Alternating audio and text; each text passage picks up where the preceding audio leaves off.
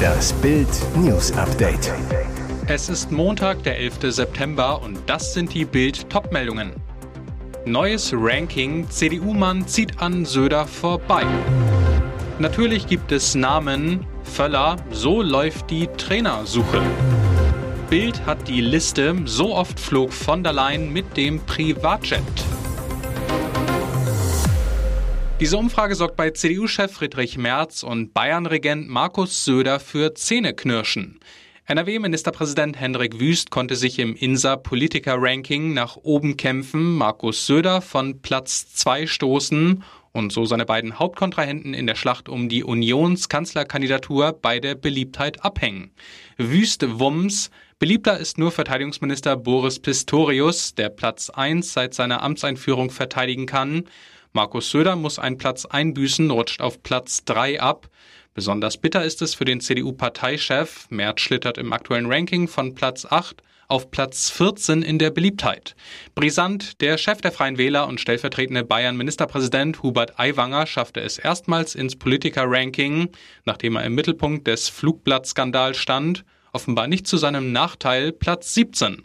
Damit hängt der Bayern-Politiker Bundesinnenministerin Nancy Faeser, AfD-Co-Chef Tino Kropalla und Linke-Chefin Janine Wissler ab. Bemerkenswert, einen großen Sprung nach vorn macht Bundeskanzler Olaf Scholz. Er steigt von Platz 10 auf Platz 6. Der DFB steht Rede und Antwort. Am Sonntag wurde Hansi Flick als erster Bundestrainer überhaupt gefeuert. Nach der 1 zu 4 Blamage gegen Japan zog der Verband die Reißleine. Beim Testspiel gegen Frankreich werden Rudi Völler, Hannes Wolf und Sandro Wagner als Interimstrio auf der Bank sitzen. Vor dem Kick gegen den Vize-Weltmeister sprach Völler auf der ersten DFB-Pressekonferenz nach dem Flickbeben über die Suche nach dem Nachfolger.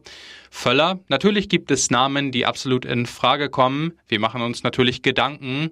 Aber bevor ich Namen kommentiere, lasse ich das lieber bleiben. Es ist wichtig, in dreieinhalb Wochen dann den richtigen Trainer zu präsentieren. Wir arbeiten dran, sind permanent mit den entscheidenden Leuten in Kontakt. Da wird es sicherlich noch einige Sitzungen geben. Alle Aussagen der Pressekonferenz lesen Sie auf Bild.de.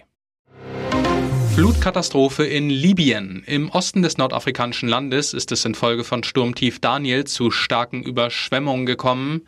Laut offiziellen Angaben befürchtet man, dass in der Stadt Derna mehr als 2000 Menschen ums Leben gekommen sind.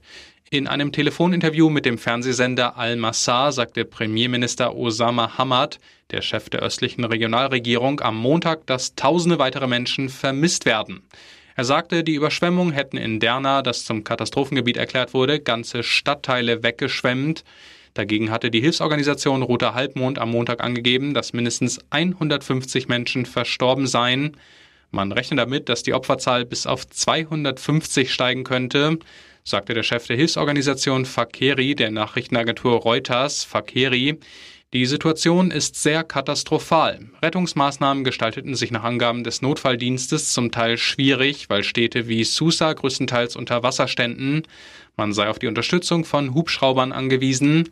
Das Sturmtief Daniel war zuvor mit extremem Starkregen über Griechenland, der Türkei und Bulgarien hinweggezogen.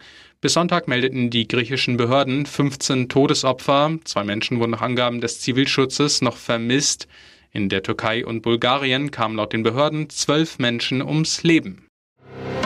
Neuer Privatjet-Ärger für Kommissionspräsidentin Ursula von der Leyen.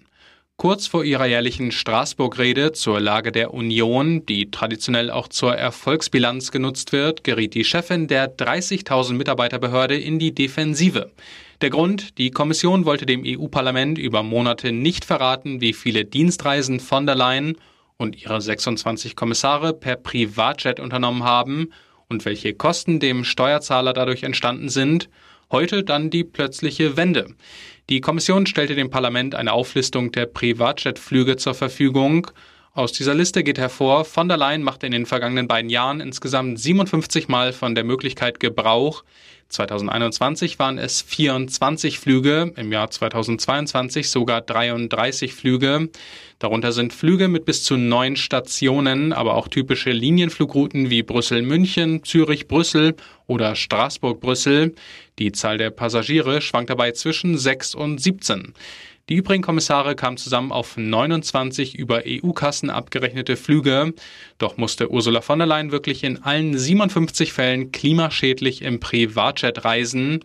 Genau das will der Haushaltskontrollausschuss nun anhand der Liste herausfinden, zumal von der Leyen schon einmal in die Kritik geraten ist, als sie für einen 50 Kilometer Luftlinie-Trip von Wien nach Bratislava den Flieger genommen hatte, obwohl es eine Zugverbindung mit 67 Minuten Fahrzeit gegeben hätte. Und jetzt weitere wichtige Meldungen des Tages vom Bild Newsdesk. Er steht auf den Trümmern seines Hauses, die seine Liebsten unter sich begraben haben. Seine Frau tot, seine drei Kinder alle tot. Abdurrahman Ben Hana lebt, doch seine Tränen werden nicht mehr trocknen. Ein Vater verliert seine ganze Familie bei dem Horrorbeben von Marokko. Nach den schweren Erdbeben am Freitagabend in Marokko stehen viele Menschen wortwörtlich vor den Trümmern ihrer Existenz. Laut offiziellen Angaben vom Sonntagabend wurden über 2000 Menschen in dem betroffenen Gebiet in der Nähe von Marrakesch verletzt. 1400 davon schweben in Lebensgefahr. Mehr als 2000 Menschen mussten bei der Katastrophe mittlerweile ihr Leben lassen, darunter auch Frau und Kinder von Abdo. Der Tankwart ist am Freitagabend bei der Arbeit. Seine Familie erwartet ihn zu Hause, bis in Marokko plötzlich die Erde bebt. Abdo lässt alles stehen und liegen, rast über Schotterpisten in sein Gebirgsdorf. Ich fuhr so schnell ich kann, erinnert er sich. Seine Hände zittern, als er Bild ein Foto seiner Familie zeigt. Ich musste sehen, ob es ihnen gut geht, aber als ich eintraf, war es schon zu spät. Alle wurden lebendig begraben. Ich konnte ihnen nicht helfen. Schlagerstar Wolfgang Petri hat sich in der Augenklinik Roth am St. Joseph Hospital in Bonn einer Operation an beiden Augen unterzogen. Bereits vor ein paar Jahren hatte der Sänger die Diagnose grauer Star erhalten. Die Erkrankung kann unbehandelt zur Erblindung führen. Petri zu Bild. Damals sagte mir mein Augenarzt, dass ich irgendwann die OP machen muss, wenn ich nicht eines Tages blind sein will. Jetzt war der Zeitpunkt gekommen, denn ich hatte gemerkt, dass meine Sehschärfe immer mehr nachließ und die Farben blasser wurden.